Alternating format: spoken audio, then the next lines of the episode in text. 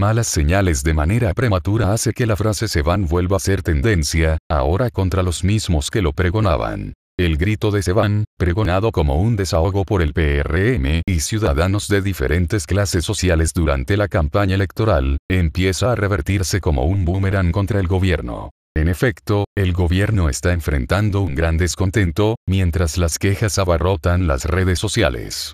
Hoy mismo, por ejemplo, el Seban se convirtió en una fuerte tendencia en Twitter, a menos de dos meses de la nueva gestión. Lo que se percibe es un grito cibernético contra algunas medidas gubernamentales. Las medidas más irritantes son los gravámenes anunciados por el gobierno para el próximo año, y, sobre todo, los nombramientos de familiares de funcionarios y dirigentes del PRM. Esas designaciones han irritado a más de un PRMista.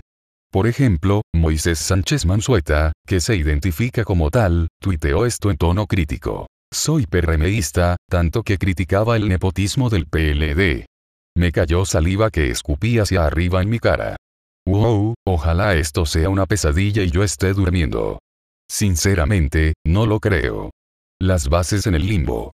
El presidente Luis Abinader nombró recientemente como embajadora en Brasil a la señora Patricia Selma Villegas García, esposa del ministro de Medio Ambiente, Orlando Jorge Mera. Asimismo, designó a la dama Caterine Estela Peña Rodríguez, hermana de la vicepresidenta Raquel Peña, como cónsul de República Dominicana en Sevilla, España. También nombró a Mónica Alburquerque Mora, hija del reconocido dirigente PRMista Ramón Alburquerque, como cónsul general en Marsella, Francia. A Edme Elizabetana Arnaud Ben Cosme, hermana del director del INAPA, Wellington Arnaud, como cónsul general en Toronto, Canadá y a Raúl Raful Soriano, hijo de Tony Raful y hermana de la senadora Faride Raful, como cónsul general en Frankfurt, Alemania. Un nombramiento que aún no se ha divulgado es el de un hijo del ministro de Interior y Policía, Jesús Chu como viceministro de Relaciones Internacionales de un ministerio palaciego.